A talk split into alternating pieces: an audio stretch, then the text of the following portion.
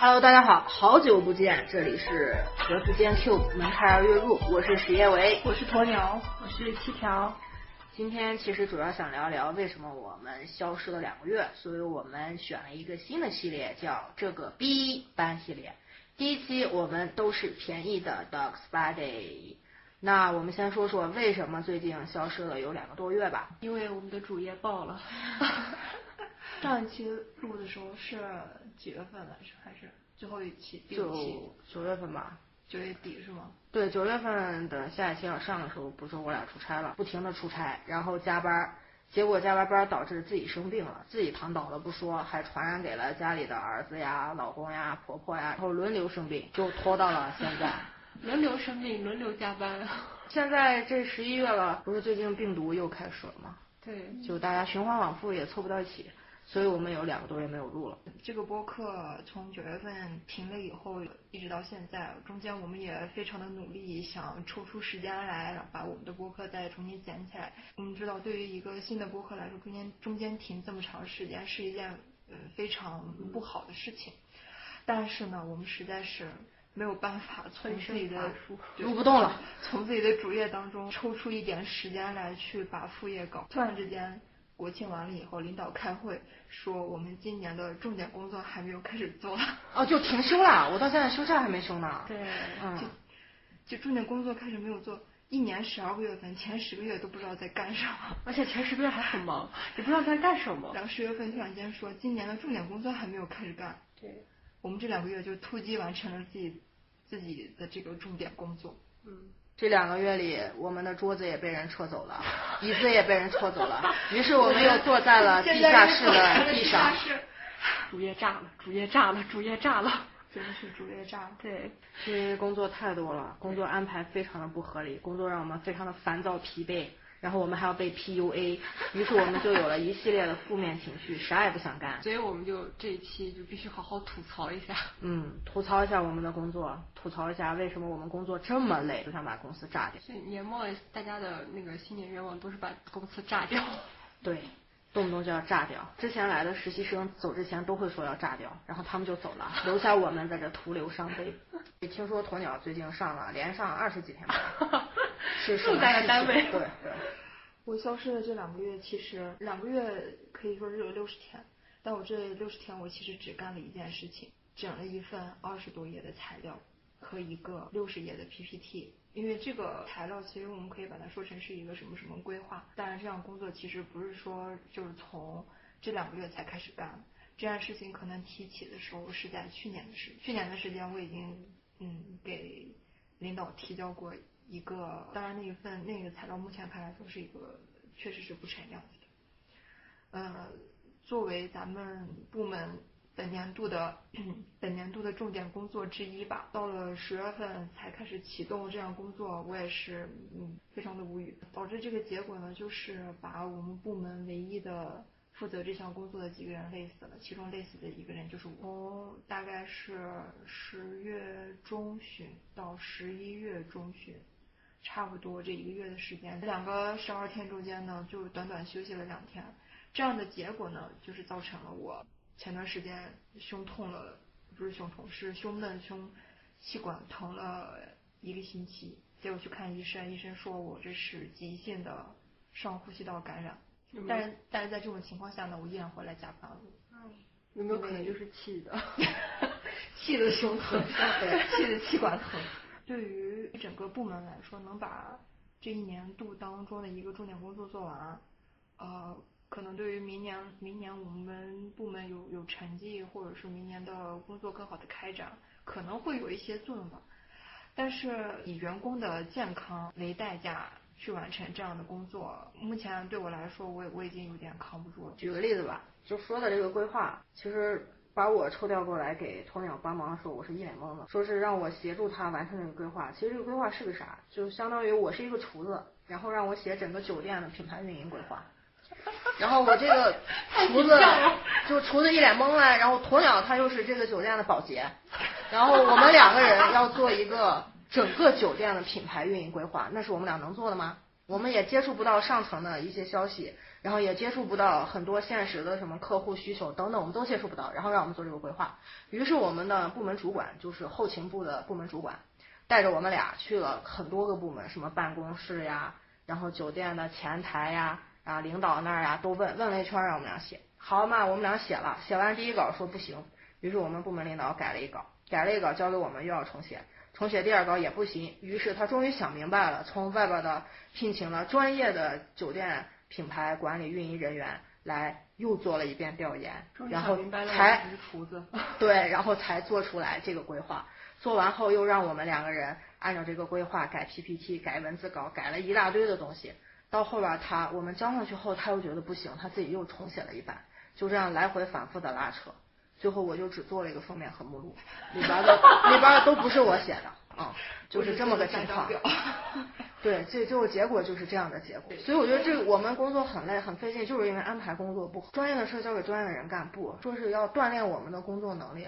但我只是个厨子呀，我再怎么学习，我也赶不上那么快的这个让我们能做一个酒店的品牌的这整个的运营规划呀。对于这个规划整个事情，这个过程完全超出我的预料。照原计划来说，其实这个事情有一个月。如果说是按一个正常的步骤来说的话，它大概有一个月，它就可以完成了。但是呢，前前后后拖拖拖拖了两个月的时间，最后的结果就是把我拖垮了，把把我拖生病了。嗯。就是本来本来我们只是一个一个人一个厨子，但是他现在给我们派了一个饭店的活，然后让我们一个人完成，这怎么可能？而且我我觉得有时候其实是，你像像他说是要大家要补足自己的短板，嗯，然后成为六边形战士，嗯，但是补补补自己的短板是一个很痛苦的过程，而且补足的话，其实你的各样的能力它就是平衡的，嗯，就说你是一个平平无奇的人，可以这么理解。那我一直觉得我们应该是发扬的是自己的优势，就在 对在工作里应该是发挥的是自己的优势，就是领导在安排工作的时候是要把每个人的优势展示出来，然后团队能更好的配合，而不是让根本就不熟悉这方面的人非得逼上他好好学学出来，然后再弄这个，最后弄的结果大家都不满意，就浪费工作时间，浪费工作效率，然后我们的心理压力也很大。你说我在这个做规划过程中，我学到了真正的学到什么吗？我没有。我就在反复的拉扯里，我觉得太累了，就想赶紧交差吧。就是让不专业的人去干了一件很专业的事情，就是让保洁去炒菜，让厨子去搞保洁，就是 大概是类似于这种。对，是这样的，就是不明白，就是我们到底应该是补短板，还是发挥自己的优势？只有在反复的拉扯。嗯，哦，我觉得就应该发挥自己的，厨子就好好炒菜，对不对？就发挥自己的长处。精益求精。我在我在这两个月的这个过程当中，虽然说，嗯，也因为我和有和外部的那个专家团队去对接嘛，我其实跟他们在这个一个周的工作时间当中，其实我也学到了很多，包括他们现在，嗯，他们这个团队对整个国家的一些相关政策的了解，还有一些技术前端的一些了解，其实这些我我我都有学到。但是，其实这这一步对于这项工作其实占据并不是很，而且领导还不认你是这个部门的，太失败了，我太失败了，我在这个部门待了三年的时间，结果不是这个部门的人，结果调研的时候说这只是我们借来的人，他不是负责这一领域的人。但是他一直在干这个领域的工作。我太惨了，我甚至还考了这个领域的证儿。啊，对，他还考了这个领域的证儿，结果领导每次出去介绍说，这个这个领域的部门只有他跟谁，然后没有没有鸵鸟。嗯，你们看不到我，你们看不到我。对，其实很多我在两个部门中间，我是两个部门中间那个括号，是吗？啊，对，就是那个括弧。就是其实很多事情都是因为前前期的安排、规划、用人的等等不合理，导致了反复的焦虑撕扯。嗯，而且我们的工作岗位的设置也是经历了几轮的变化。呃，就说让大家 A、B 岗，除了办公室文书跟我没有 B 岗以外，我是所有人的 B 岗。就今今年那个今年啥时候调的岗？后半年，就最初的岗位设置跟。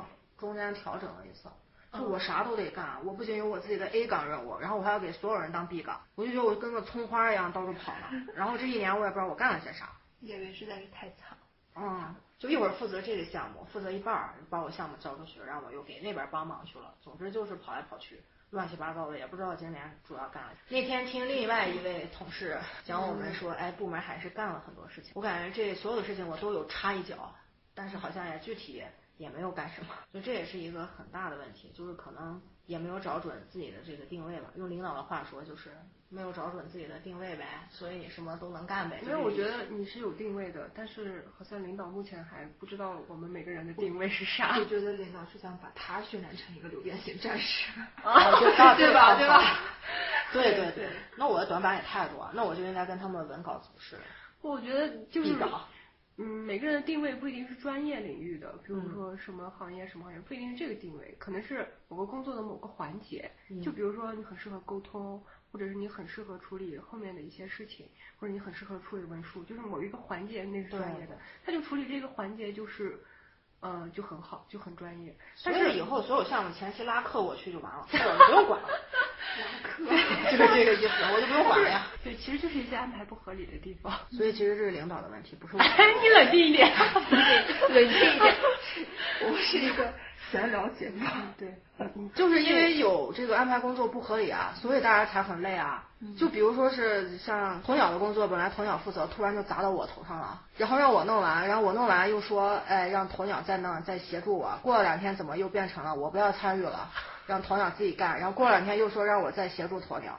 反正就是人员老变啊啊，就是安排左了右，右了左，就一直是这样。我们好像每个人都在做所有的工作，对，就一个人是一个公司，对，一个人是一个公司，没有配合，因为前期安排的不合理，导致了导致了我们每个人都在做所有的工作，导致了我们每个人的工作都没有完成，然后呢都没有成果，然后没有成效，就还怪我们，对，最后怪我们，怪我们。能力不行，对我们确实能力不行，不是右边右右边型战士，我觉得最近真的非常疲惫。我疲惫的点其实不是因为工作量特别大，也不是因为这个工作多难干啊，或者是觉得没有意义什么的。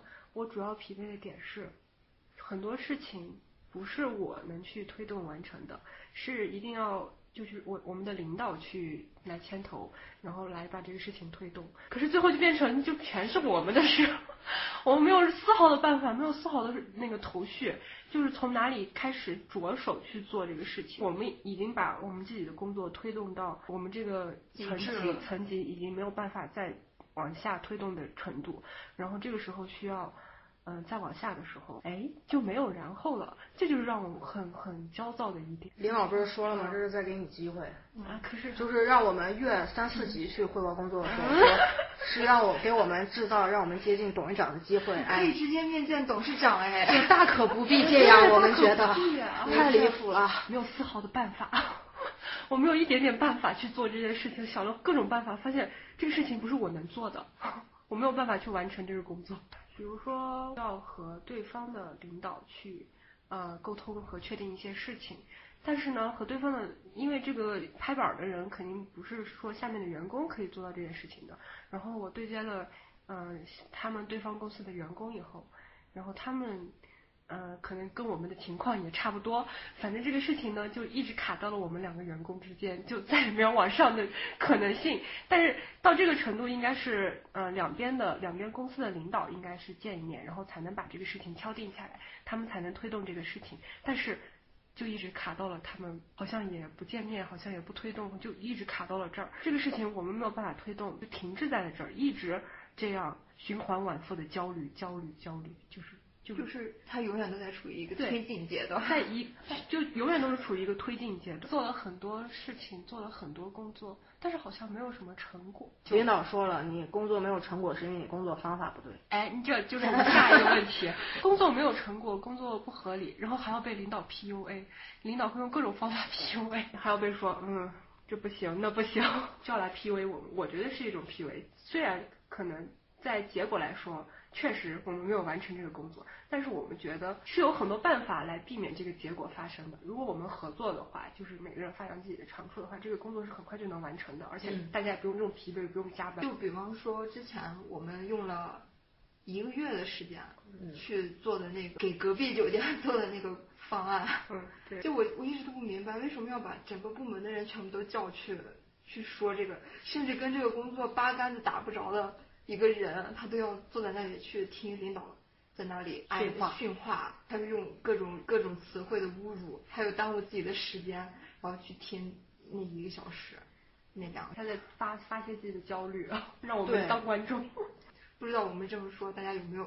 对 是不是会越听越糊？总之就是全员干一些莫名其妙的事情，干完以后还不是隔壁酒店要的东西。对，隔壁酒店的领导也是一脸懵，把我们叫去，又说了半天，竟然在开会现场一一个字儿一个字儿在改。对，哦哇，还字逐句经历过那种，就好像编辑在在搞那个那叫什么逐字稿一样，一个字一个字的核对。就是不是是像那个小学生的写作课，然后把那个呃文章打到那个大屏幕上，一句一句改，一个字一个字，一个词一个标点符所以号改就。其实就是隔壁酒店要的苹果，我们给了个香蕉，然后两家碰面，到最后出来的是个菠萝。啊，反正这个事儿就已经这样了。嗯，哇，这真是这这是这两个月最让人无语的两件事情，两件大事。每天都在跟文字纠缠，跟方案纠缠。而且其实我还还发现，这是代沟嘛，就是九零后、零零后和七零后、八零后是有代沟的，好像我们一点都不上进的样子。我们没有不上进，我们很努力了呀。因为我我身边的很多长辈，就不是我们那个公司的领导，就是我身边的很多长辈，他们也会在家里面吐槽，就说，哎呀，现在的小孩子零零后。啊，九零后的这批这批小孩子太难管啦，怎么怎么，大家都很有自己的想法，就哎太难管了。听到他们说这个话，我就想到自己在单位，哎，也也有人说过那个，呃，九零后在整顿职场，但是我并没有觉得自己在整顿职场，我只是在正常的工作而已，我没有整顿呀。到底问题出在了哪里？就是很多他们当时的对员工的管理方式，对于对于我们这一代人是不适用的。嗯，就我们不容易被洗脑，而且我们经常能看清楚，就是领导不想去弄，所以才推给我。明明是该他出面解决的事情，然后非得让我们去谈。啊、谈崩了我们还得背锅。对反正现在就是这么个流程。就我们、我们最近的工作就处于谈崩了背锅，然后 推诿对，的过程中。工作里面其实最让我烦躁，就是说这两个月的工作和我这一个月没有休息，让我烦躁的地方，其实最明显让我烦躁的就是这种一直以来无效的沟通。嗯。嗯，这种无效的沟通，呃，不光光是前面叶维和七条说的，呃，工作没有办法推进，而是你你们在对话的时候，大家都在各说各话，嗯你们你你在和他说，你在努力的去解决这件事情，但是对方却没有跟你去正正视这个问题，反而去扯一些其他的有的。没有领导意思这不是一个 level，就我们不大家不是一个 level 和层级，他跟你聊不了。其实我感觉跟站位有关系吧，领导他就站的比较宏观，他要的是个理念性，然后我们就只想着要怎么落地，就要能实际推动的事儿。反正活又是我们干，又不是人家干，人家提个想法就 OK 了呀。我们得想办法去落地啊！我就觉得你选定一条路，我们就干，干着遇见问题，如果有什么再往上层要压下来的压力，部门领导去沟通嘛，部门领导去扛事儿嘛。如果真的是我们做错了，那我们就认啊。但不是这样的，明明这不是我们的错，明明是他自己在改，就全怪我们能力不足。这里面其实还有一点，就是我经常会感觉到的就是这种权力高位者对于下位者的这种压制。你在这个职场环境里头，你没有办法，呃，和对方不能说和对方平等的沟通，因为你们的这个级别就不一样。你当然你谈不上什么平等，但是在这个沟通的过程当中，对方对你这种嗯思想上的压制、语言上的压制，会让我觉得整个人都被放塞到了一个框里面。对，这不能怪我们，光让我们去越级找总经理和董事长，我们能被这么压制？我就想问问那些在大厂的同同志们，就听咱们博客，在大厂的孩子们，或者在咱们这种制度比较完善的单位，是这样的吗？难道你自己写出来的第一版方案就可以直接拿到总总经理那儿去跟人家会晤，去去问人家的意见吗？人家总经理还给你一个字儿一个字儿改啊？我觉得不可能，我觉得只有咱们是这样，包括政府单位，咱都是层级很明确的。嗯，找谁对接就是找谁对接，那上最上层的就是中层对接，那没有问题啊，哪像咱们这乱七八糟，还说给你机会，我不要这个机会。那你想啊，你咱们看那么多宫宫斗剧，那你说那些就看门的那个侍卫和丫鬟能直接跑进去跟皇上说话吗？那不可能嘛，对不对嘛？那就让那中间还有个太监还把你拦一嘴呢。所以会有人想要这样的机会吗？你们觉得？那除非是某一些很上进的，想想再往前走的那种中上层吧，就是他直接面见大领导，他可以提拔。我们直接面见大领导能咋？叫爸爸。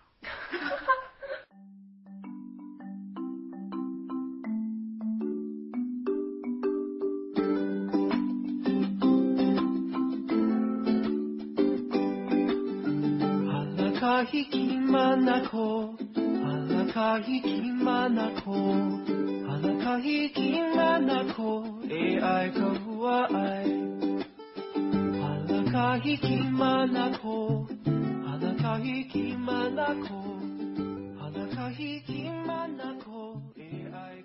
以说难道咱们在日常的工作里就没有能开心的事了吗？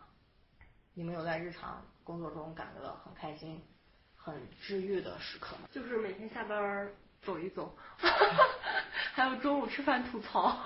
哦，对，还有一个我觉得很开心的工作，就是把耳机一戴，默默的在我工位上干一件事，就刷剧不是不是刷剧，就是不管干什么工作，就比如你写一个东西，或者是你做一个图什么的，你只要干一件事，我就会非常的开心。哦开心对如果我要考虑很多事情的话，我就会非常的内耗。我是那种如果有很多工作来这儿的时候，我列出来就发现啥也不干了，我就坐那儿去躺平。啊。经常我我反正我经常遇到的一个情况就是，这边电脑上在写着一个材料或者是一个文件，然后突然之间手机响，然后同时你的微信它又在闪，这个微信里头呢还是包括了你的朋友的微信、你家家里人发来的微信和你领导发来的微信。这个电话呢又是客户的电话，哇，那一刻这件三件事情聚在一起的时候，整个要爆。本来可以就是比方说这个材料我可以一上午写完，但是它又变成一天的时间，变成一天是一天的时间，这个结果就是呢，领导觉得你效率不高，效率不高明确的指出来，你今天要怎么怎么样，要交一个很好的东西，这就导致了呢，你今天晚上必须得加班把它搞。领导会，他可能也在等吧，半夜十一点、十二点或者甚至是一点的时候，给你把这个文档再给你返返给你，让你第二天上午就要改好，再改一遍，再看一遍，再提交给他。所以就是领导没有加啊，领导不用回家，然后不用睡觉，就觉得我们也没有家，也不用睡觉。其实我会理解，就是一件事情它卡到那儿，它必须要完成，它没有办法，我们必须要把这件事情完。但是很多事情是可以避免，是。还是前期安排的因为像最近嗯我们需要提交的这个一个项目上的一个验收的一个验收的工作，这件事情呢，从二零二三年五月份我们就开始干了，第一次的截止时时间呢是六月三十号，六月三十号当天没有提交，一直拖拖拖拖到十月三十号，最后是一个什么结果呢？还它还是过期了。为什么在拖呢？发生了什么？为什么它在拖？就是在截止日期的前一天，他突然想起来，不在截止这件事情的当天下午五点钟，距离下班还有一个小时的时间，他和我说这个材料写的不行，要重新写。结果你登录上去发现已经过期了。无语死了，就是你知道我真的是无语死了。那次我被领导叫去办公室的时候，我就知道要说这件事情，我还特意把口罩戴上了，我避免让他看见我脸，当时脸垮下来了。当时说这个东西写的不行呀，这个材料写的像机器人写的，我都无语了。我我脑子里一直在想，明明有。四五个月的时间去把去做这个材料，你为什么非要挑在凌晨十二点前的六个小时？你跟我说这个材料写的不行，还说我写的东西是机器人写的。他的这个说的这个机器人不是 AI 哦，他说的是那种机器人。就只会打字的机器人。所以前四个月都不知道在干嘛，反正就把这事忘了。你也没有在干前四个月没有问过他这事儿。他是他是九月份截止过一次，十月份截止过一次，他有好几次截止，但是呢都过期了。他就抓住了十月底这一次的时间，截止前的六个小时开始给我改这个材料。你们那个哇妙啊你们那个搞项目的，我们实在我们也不太懂。对对对，妙啊！这事儿说出去，我我们我们这个保洁组，我们这个厨子组，我们确实不太懂，但关键保洁组还不认他，他非说他是我们厨子组，他在我们厨子组连个葱花都没有切过，他一直给人拖地呢，人家不认他。我给你，我只给你们递过刀，就是打印一下材料，就很惨呀，就是都挺惨的。搬一下东西啊什么的，就干过这种事就。希望明年会好吧，因为我看说咱们明年的工作运势，咱们几个都是工作岗位会有调整，嘿，可别说了，可能会顺一点了。调整到我们去保洁。也可 以换一下，两组互换。来保洁，我去，我去当厨子。可以的，可以的。所以其实这么多事儿，你现在谈起来其实也挺搞笑。那平时我都是中午下班的时候看会儿剧，吃个饭，放放放松，其实也就很好了。因为下了班我回家还要上岗，还要还要去给我儿子工作，就每天中午。就中午约饭呀、或者中午咱们有时候出去玩个密室啊，或者跟大家聊一聊，其实都挺开心。而且也有说说是不要跟同事间说八卦，就说说是单位事儿，尽量同事间不要聊，就是有一些事儿说不好呗，会遇见别人听进去要害你啊或者啥。但我有时候就觉得，你去跟你朋友聊，这隔行如隔山，说的大家都不懂，就他也不懂你的点。你你如果跟自己的朋友聊，还要从头开始讲。啊我们有一个这样子的厨子，这样子保大厨，对，大家只能提取一些行业当中的共性问题啊去说，但是没有办法就就某个问题深入的去展开讨论。结果很巧的是，我们因为某些事情、某些领导的某些行为和言语，导致我们的部门空前团结，就吐槽的话题都是一样的，然后每个人都基本上是口无遮拦，所以互相拿捏把柄，也不用怕谁会把谁出卖。互相都炸。对我就觉得这样的办公氛围也挺有意思，也挺好的啊，对对对。非常团结。就是有共同的那个大 boss。就是当你的火力一致的时候，真的敌人的敌人都是朋友。嗯，嗯，我印象特别深刻的有一次周末，我们的领导突然给我们发了一条信息，总之就是呃，类似于哎你哪个菜没炒好，然后你再想一下怎么炒之类的，然后呢就叫的很急，但是他也没说什么时候要，结果这个这个事情可能是第二周的周三、周四才要，他就周末一直催促我们，催促我们，我们整个部门就没有休息，因为其实可能也没有具体的做什么事情，也没有具体的说去炒个菜呀、切个菜呀，没有干具体的任何事情，光是陷入了一种焦虑的那个脑洞里面，就已经嗯，就是让你备菜，也不知道说让你买啥，于是我们所有人把黄瓜、茄子各种菜都买了一遍。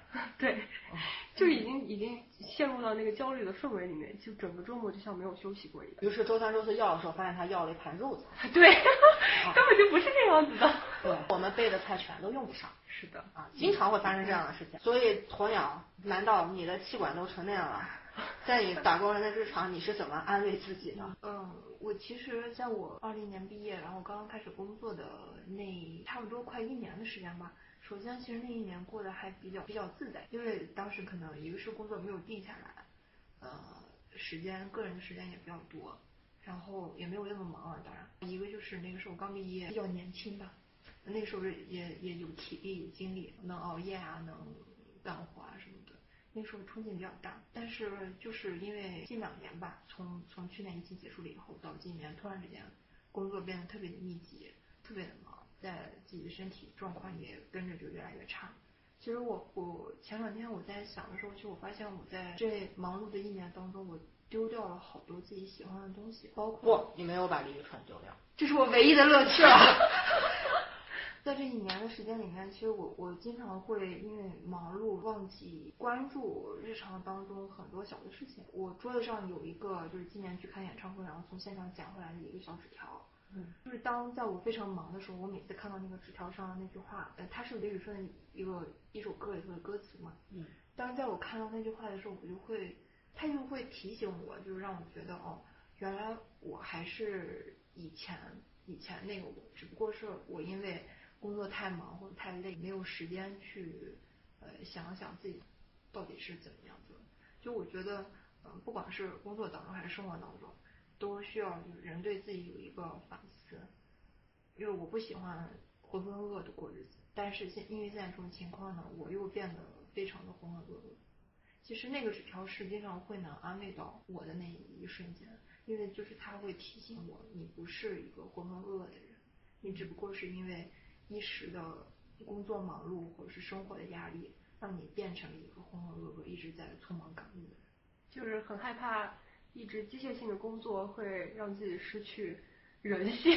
嗯，对，行尸走肉。对行尸走肉另外一个就是早上可以喝一杯咖啡吧，因为我对咖啡又非常的敏感。如果今天喝完下午喝的话，我晚上就睡不着了。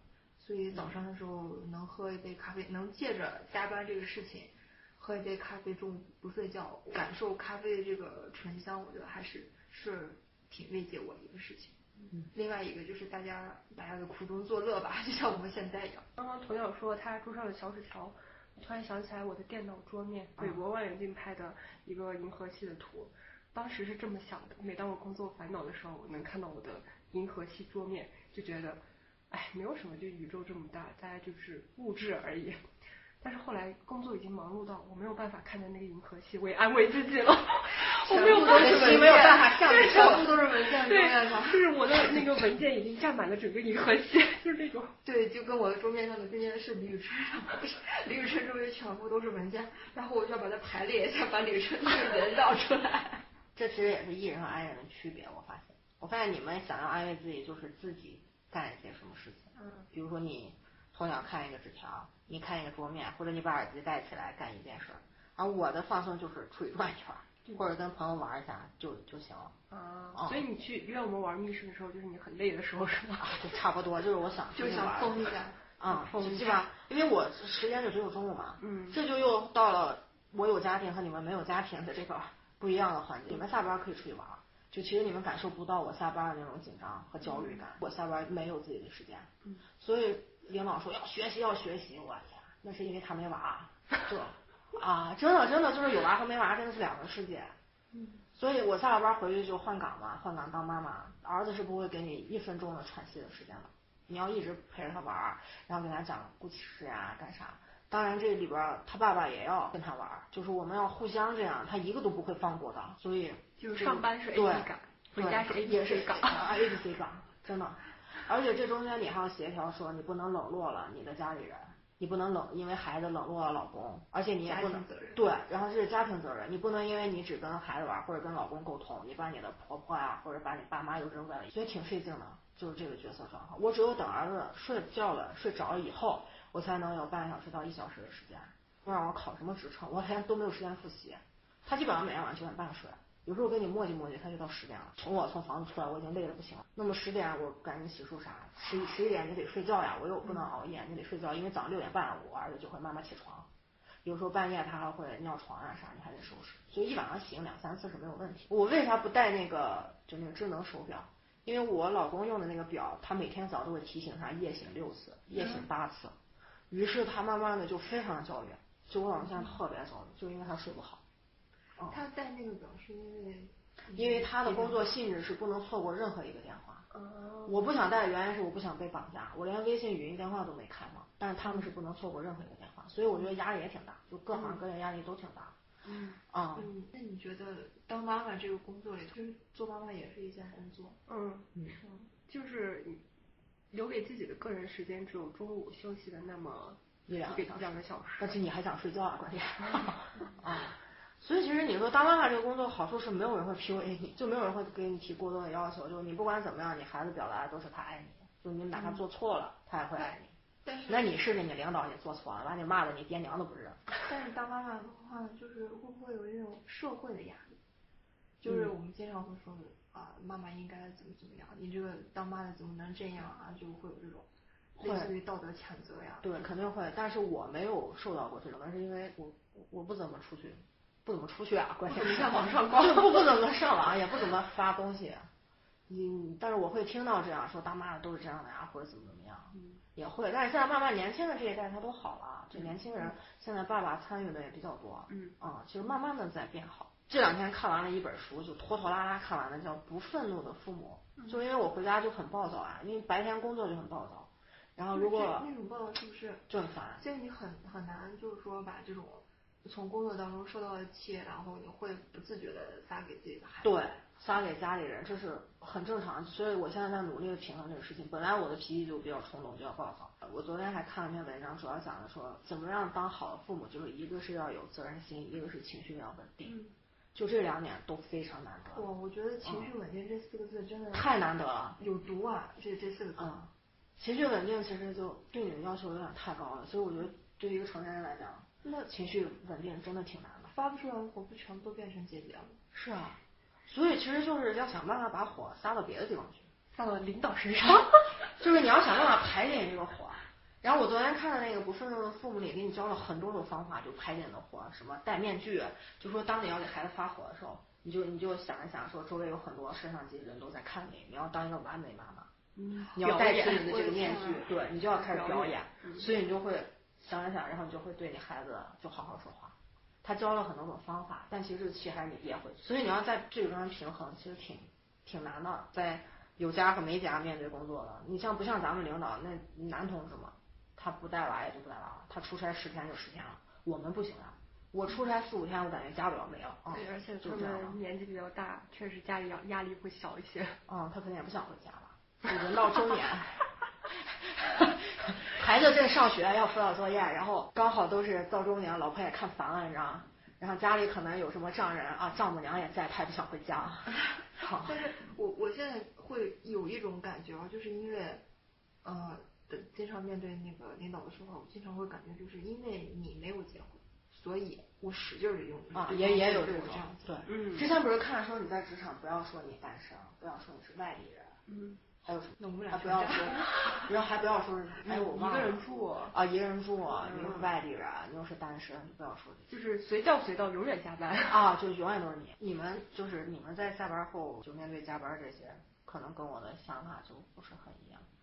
我是虽然说我没有结婚，但是就就像我们前面说的，就是领导会因为你是单身，而他他知道你结了婚以后会要有两个家庭的责任，还有你以后要生孩子啊什么的，有一些外在的压其他的压力之外之后，所以他现在会拼命的给你安排工作。就像我现在，其实对于其他我了解到的，像那个医疗行业，嗯他们在做这方跟我同类型的工作，其实他们会比我们要忙很多，嗯因为像医像医院啊什么，他们是二十四小时，一定要二十四小时在班的。但对于我们来说，其实我们的对于这方面的要求，工作要求没有那么高，嗯但是我依然加班时间比对方还要长。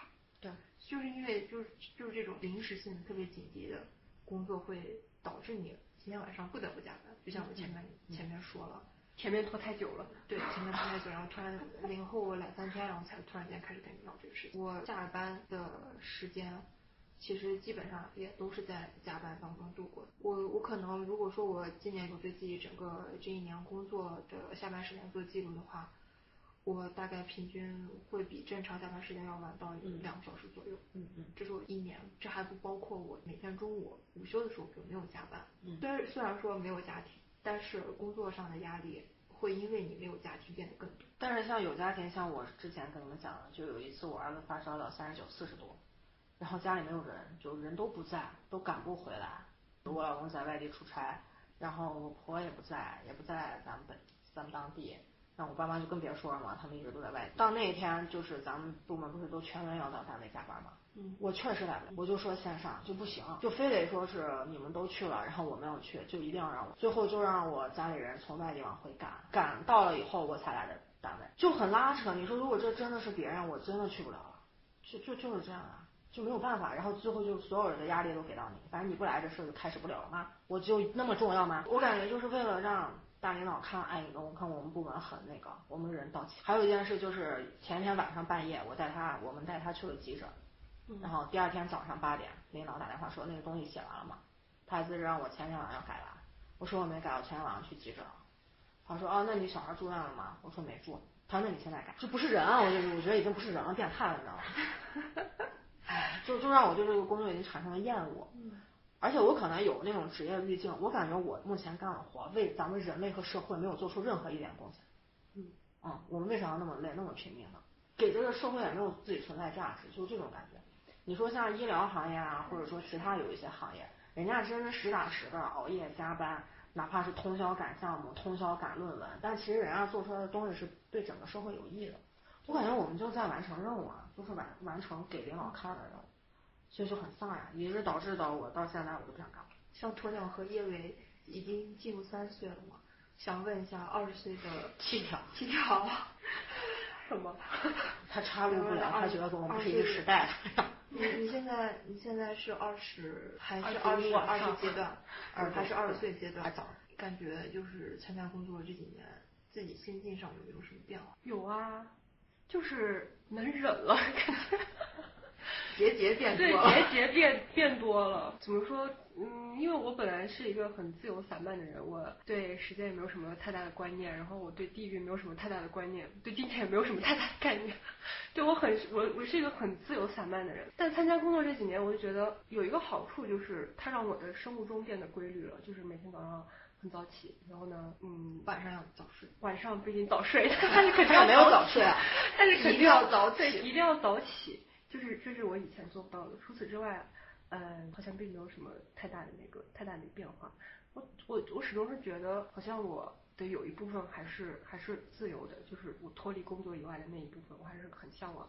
就是别的东西，很向往自由，我很很向往别的别的生活。但是因为这个工作，前面我们说到的这些原因，就导致我会觉得这个工作带给我的不不只是时间上的消耗，就是它是一种精神折磨，就是你没有办法去修复它的这个精神折磨，因为你要花很多，你发现你的工作占了你一天中三分之一的时间，你要花大量的时间。不只是三分之一，可能是二分之一，可能三分之二这样这样子的时间，你要每天要花大量的时间投入到这个工作上，而且这个工作可能，嗯，有一部分是我比较喜欢的，但大部分并不是，对，大部分是一些扯皮的工作，就很很很很内耗。我就在想，那天我们我们几个人还在说呢，说我们这个要延延迟退休了，我们还有多少年退休？说。可能我们还有二十八年才退休。天哪，我活到现在才二十八年，我我还要有三十年，或者是二三十年加再往三十年多的时间，我才能结束这样的自己的生活。那有些时候就会反思。那这是为什么呢？这是为什么呢？而且领导经常会说：“哎，你们还是要注意生活，工作只是一部分，还是要好好生活。”但是我们现在的工作，但是我们回去正要生活的时候，他的电话就来对，没有办法，他的工作安排就来了。对，啊，但是我们这该死的责任心，让我没有办法就撂挑子不干。我想起来，我就是刚刚开始工作的时候。那时候是二十，马上三十岁，就是二十到三十这个过渡没有我想那么的明显，就是好像不是说二十岁的时候你是一个刚刚毕业或者你你的一个你要步入一个工作阶段，没有这样子很明显的，他就好像就是在这种特别匆忙的工作里面。就那样子过去了，然后突然之间发现，我今今年过过生日的时候，我发现，天呐，我三十岁。以前会觉得哇，三十岁是一个大坎，但是现在就觉得哦，三十岁哦，三十岁就三十岁了，因为我已经没有那么多的脑子和余力去去考虑我应该怎么去迎接我下一个十年，就三十岁到四十岁这个阶段。像我之前可能这一周很忙之后，我晚上回去。就是什么都不干，就是听听歌，然后玩玩消消乐。嗯，我我就能放松下来。我这一个周末，我睡一觉，然后起来收拾收拾，做做搞搞卫生，嗯，然后再喝一点自己喜欢喝的东西，点个外卖啊什么的，我就可以休息好了。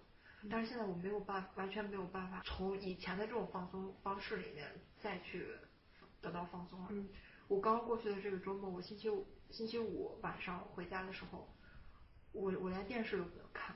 就我把那个灯关了，然后留了一盏小灯，然后听了一晚上歌，我也没有玩手机，我就一晚上就是一直在屋里走来走去，就是人会非常的焦虑，非常的慌张，然后那种电视的灯光、手机的灯光，嗯，发出来的那个光，就就会特别，它会透过我的眼睛刺痛我的脑子。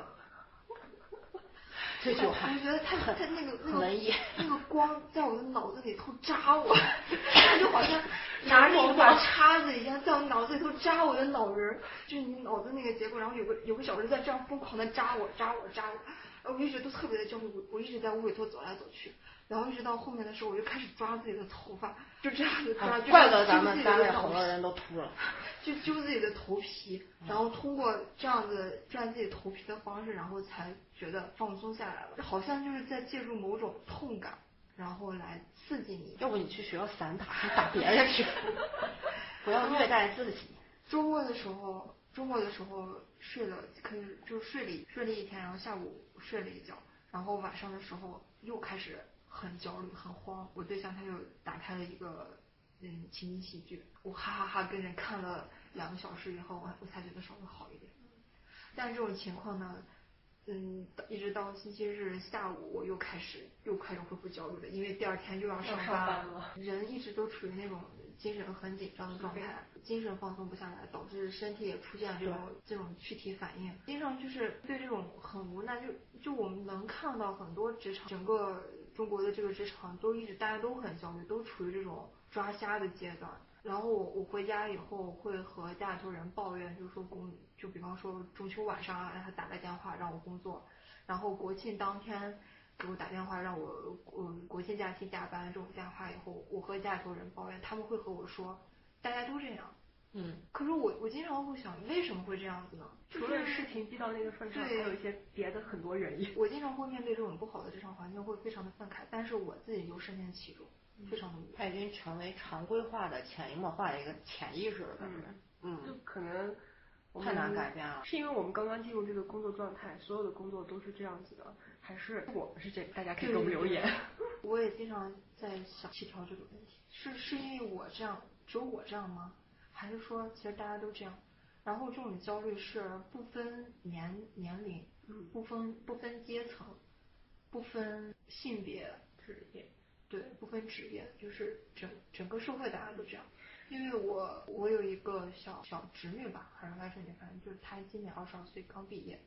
大家都知道现在嗯大学生找工作非常的难，嗯，他在北京找的第一份工作，去面试的第一份工作，一个月就给他两千块钱，北京，在北京。嗯，就有没有想过呀？一个两千块钱在北京，一个外地的姑娘怎么活呀？房租都不止两千块钱，好吧？她回到我们当地了以后，工作都是呃三千单休，而且这这还你还不包括说你的工作里面会不会让你经常的加班，这样子的，要么就是一些谁都能做的工作，会随时有人会把你替换掉。嗯，反正大家现在领导呀，包括现在好多像咱本地的有一些公务员单位啊、事业单位，有一些是发不出工资了嘛，人家领导就说的很直白，要么就走，哦，你在这干你就得忍受这些，要么就直接走。铁饭碗也不是那么的铁。对，大家行情都不是很好，所以说你就要么就坚持，要么你就离职。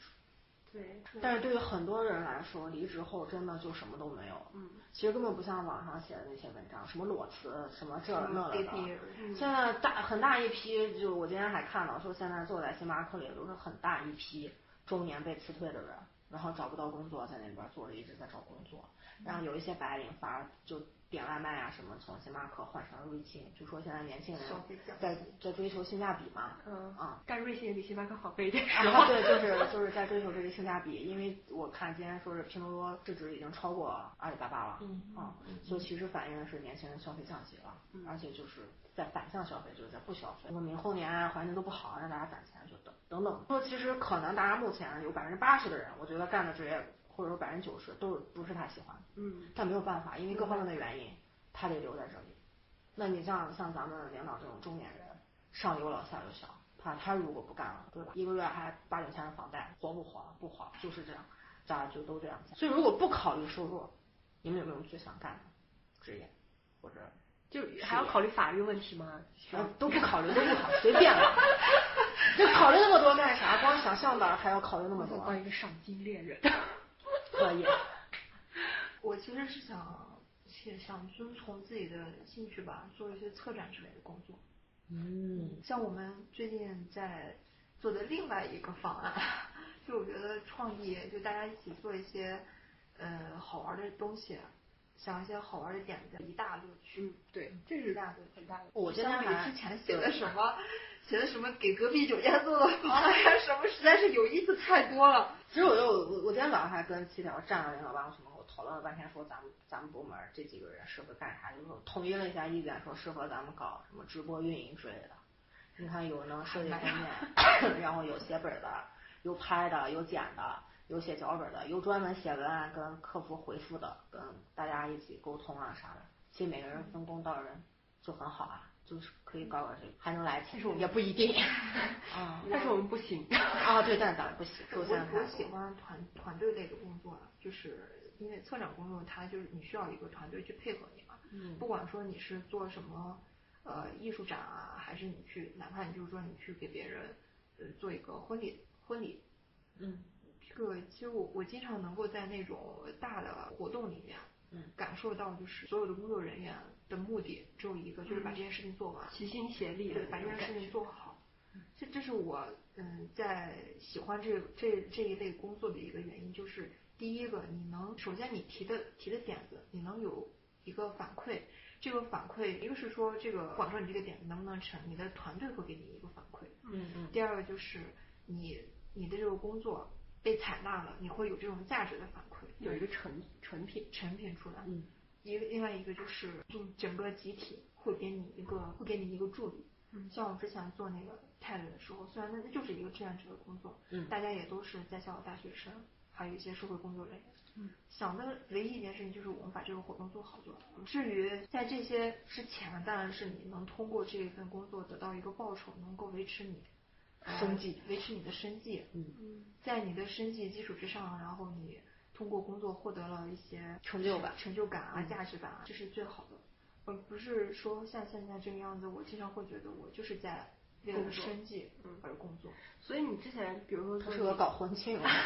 我真的可喜欢看别人结婚了。你之前做你喜欢的那些工作，比如说策展啊、台的志愿者这些，你会觉得累吗？你会觉得在气管你会觉得就是这是在工作吗？没有，是吧？很少有那种我为了工作而工作的那种感觉。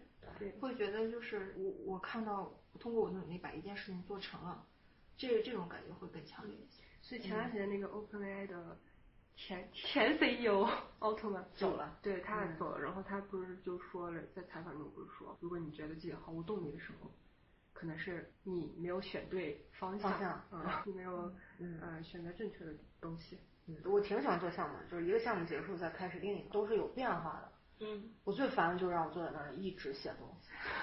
啊，这个想跟人沟通，就是我喜欢有变化的工作啊，就不是说是一锤就死了，你就知道它是个什么事儿，然后或者说你就知道结果的这种。我喜欢干不一样的事情，比如你今天可以让我出去到这儿干这儿，明天也可以干的那个，或者后天让我做那些东西都行，但你不能让我一直做，因为我就死了，我感觉我。所以我我我很喜欢就是先干一个项目，比如完成了这个项目以后，又有新的项目来，嗯。然后再有新的想法，再写方案，然后再去干，就这这是我比较喜欢的。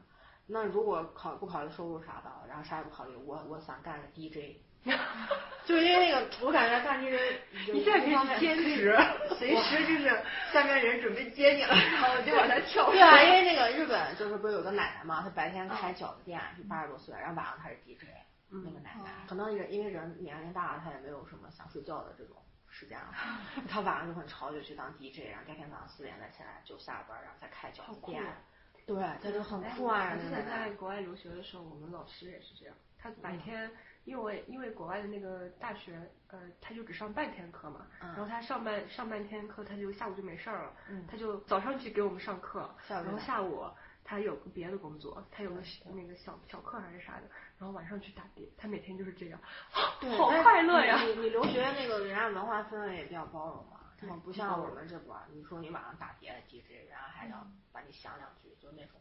想两句对，然后有想法，然后哦就就就这种，这也很正常啊，也可以理解。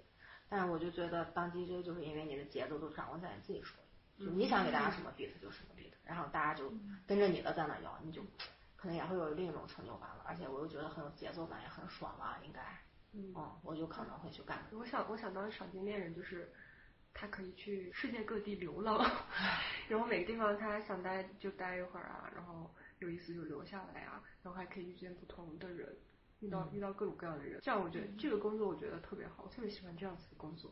但是好像现实生活中我我可能自己能力确实没有办法达到这样，对，现在说可以当私家侦探，就是侦破一些什么婚外恋之类的事。对，就专门抓小三。呃，我在抖音上面就是关注了一个博主，他他就是体验不同的职业嘛，拍短视频。嗯然后他前段时间，我之前看他有去体验，呃，当服务员，然后有去体验做消防员。然后前段时间他还去 S N H forty eight，然后去体验做练习生。哦，那还挺牛的，他他还得各方面呀不怎么当练习对，他他的粉丝很多，然后他的他的人脉也很多，然后大家都在好奇，就是说，哎，你你怎么有这么广的那个人脉，可以能能还能让你去当练习生，然后他甚至他还去做了那个公演，去排练啊什么的。我觉得真的看的时候只有两个字羡慕，就他可以把体验职业当成他的职业。嗯嗯那天看了在那个微博上看了一个视频，这个视频就讲了现在的上学的小孩儿有多么的焦虑。嗯就视频里头孩子们都是都是半夜一点两点了写完作业，然后哭着跟自己爸爸妈妈说：“我终于写完作业了。对，”就啊，然后学的都是 AI 叭叭叭就跟你说的那种，现在小学生的那个流行的玩具不是那个串儿吗？解压手串儿，对，他们就解盘串儿。挺难的，其实。就完了以后我把那个视频发给你，我觉得这孩子们真的太可怜了，整个年龄层，各个年龄层都有都很累层的焦虑，都在都都很累很累。对嗯，所以我觉得有一件自己热爱的事情是很好的，嗯，然后终身奋斗。哎，我已经想不起来我有什么热爱的事情。但其实很多人在找到自己喜欢的一件事情上面，也要花费很多的时间，嗯不一定每个人都能找到自己真的特别喜欢，然后愿意为之努力的一件事。如果很很幸运，嗯还能为此还能因为这个赚到钱，工作或者对，变成工作，那真的然后解决你的生生计问题，这真是一件非常幸福的事情。嗯，我连周末出去玩两天我都没有精神，就想我想我想要在路上奔波，我觉得很累。这就是工作带给我们的疲惫，对只剩疲惫。所以要想办法从这个逃离出来。就是大家如果有什么好的方法，也可以跟我们分享一下。从这个怪圈逃离出来。大家有没有什么好的解压方法？快点来告诉我们，嗯，对，可以留言。告诉我们这三个 box body。对，所以为什么我们还不辞辞职呢？为什么还不辞职？为什么还不辞职？没钱啊！天呐！你们两个没结婚了，为什么还不辞职？我有钱啊！对于我来说，一个是穷吧，穷是最主要的原因。另外一个就是，呃其实我我这个人来说，我可能还不是不像七条那样，他愿意去让自己处在一个随时随时一个让自己是一个动态的一个一个过程当中。我还是希望自己就是稳定的生活比较稳定，这样子对于我的心理情绪是有帮助的。嗯但我现在我只能做的就是说，在我这个外部环境稳定的情况下，我尽量去调节我自己。对嗯但是我调节呢，换一个换一句话就是我在忍受，我忍受这种，我为了让我的生活稳定，我在忍受工作带给我的这种负面的压力，嗯嗯，就只能这样子。这是我没有办法辞职的一个原因。对，因为我还不想死。我怕辞职就等着就饿死了我。怕我怕我的生活不稳定，然后我的就情绪它又会不好起来。嗯，嗯，因为我不想再精神那就不稳定对，我不想再回到那种每天就选择一个自己状态的。你说你说错了，应该是因为没有钱，所以情绪不稳定。对对对对，主要还是因为没有钱。如果我有钱，算了，去买彩票吧，放下。所以现在好像年轻人都比较喜欢刮彩票。是我我不辞职的原因，其实是因为我这该死的责任心，唉，因为前两天对我讲点实在的。对我实在的，前两天我们还在不是说对工作的责任对，心对 家人的责任心。哦，对对，就是前两天我们还在说呢，就是我们这一辈人都是独生子女，然后就承担了家庭的期许，你就得找一个呃很稳，不是很稳定的工作，就是啊看起来状态能把你自己养活，然后看起来你整个生活状态也不错的工作，这样子的话，好像你的父母才能安心，然后呢才能对他们有一个交代啊之类的，不然他们也会很焦虑，他们一焦虑我就会很焦虑。这就是一个 恶性循环。除了这个该死的责任心以外呢，还有就是一种体验吧，让我体验一下这个这这样子的生活，因为我我很难想象我在几十年以后依然是这种状态。我可能对觉得中间会发生什么事情，我不知道的事情，可能突然就把我改变了一下，去哪里啊，怎么样？那那是以后的事情。嗯，就目前被挖走了。对，被挖走了是什么鬼？对，就是目前来说就是暂时这样，嗯。嗯，理解就是，嗯，你为了完成父母对你的一个期待，你也必须得这样子做。好好的对，像我前段时间压力实在太大了，然后我妈就和我说，实在不行你就回来嘛。嗯嗯，但是我知道回去了以后面对的必然是另外一种，我嗯我我在做出现在这个选择，我我不想去要的东西，就是我、我既然不要这个，我就要去面对之前嗯之前那那种生活更是我不想要的，嗯所以我必须得忍受现在这个样。然后去再蹦跶一下，去寻找别的生活。嗯对，不能你你总要往前走嘛，你不能再往再往回走。所以在咱们这儿做自己还是很难的一件事情。嗯，就完全不考虑家人，不考虑各种因素，就只想遵从自己的本心去做自己的人，没有办法，家人是你的自己的我觉得还。挺厉害的，就其实挺厉害的，不然我们真的容易想的太多。嗯，你像我们这种已婚已育的，那就肯定是你没有办法辞职，你辞职你下个月你家里怎么办？你孩子吃啥？顾虑会你用啥更多？你家里的开销还在那儿放着呢，那你怎么办呢？一个人的工资如果撑不起的话，那那你更不敢辞职了呀。所以就是因为穷，而且也没有什么本事再换工作，而且我也挺懒的。我感觉现在这个还行吧，也没有说是天天让你加班吧，起码有时候周末你还能休息一下，是就已经很可以了，在咱们这个地方。对，啊，而且说他薪资待遇也没有说非常的低嘛。嗯，所以我们不辞职的原因就可以总结一下，啊。因为穷。因为你身上肩负的责任很多，其实是但是如果因为这个。如果这个有嗯如果我们有钱的话，这些责任通通可以解决。啊，对。还是因为穷。而且你总总说是那种就是有自己技能和自己 IP 的人好找工作，我就感觉你像我们现在干的，其实感觉是换一个人也能干，所以你在自己没有找到自己的这种壁垒和这个特长之前，就轻易的辞职，我觉得不是一个很好的很好的这个选择。嗯，毕竟还需要活下去，还需要吃饭。对，我我经常看抖音的时候，就比方说一条特别有意思的视频，然后这个视频下头有十几万、二十几万嗯。但是这样其实你这样一想，六十多、几十万的播放量，呃或者是几十万的点赞，但是是这一个人产出的，也就是说，六这这十几万的人里头才出来这么一个人，大部分人都是非常平凡的。嗯。像我我可能在我就稍微年轻一点的时候，我会很自命不凡，我觉得我呃有才，就不管说我到底有没有才华吧，就是我会我会觉得自己是一个有才华的人，嗯。然后我也很有想法，我也很有勇气，但是现在我反而慢慢的发现，其实自己自己就是一个对，嗯，自己就非常的普通，就是说丢掉人海里头找都找不见我，所以成熟的过程就是发现自己承认自己是个普通人，承认你自己的孩子是个普通人。嗯我们还没有到那一步。啊，我马上就要到这我个了。我我都不敢，嗯我都不敢去想象，如果我有了孩子，我会变成什么样。因为我现在我养了一只猫，我都觉得这只猫把我牵绊住很多。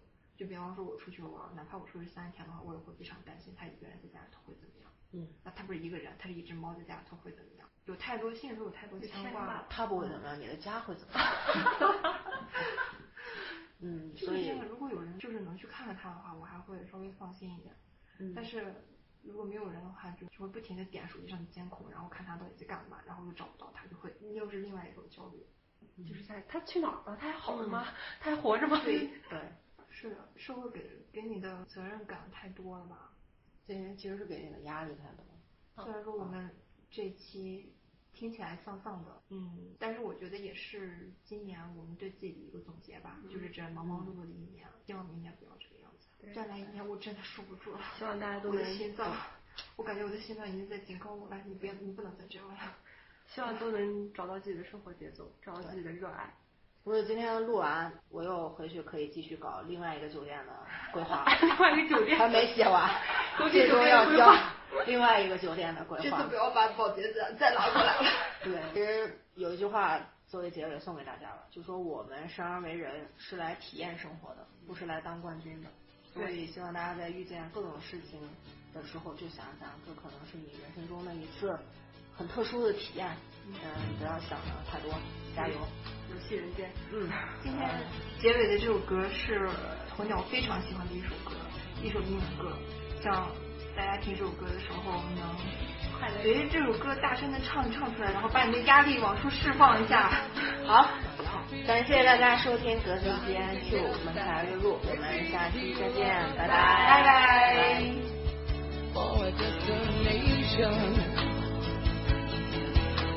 I realized quickly when I knew I should that the world was made up of this brotherhood of man.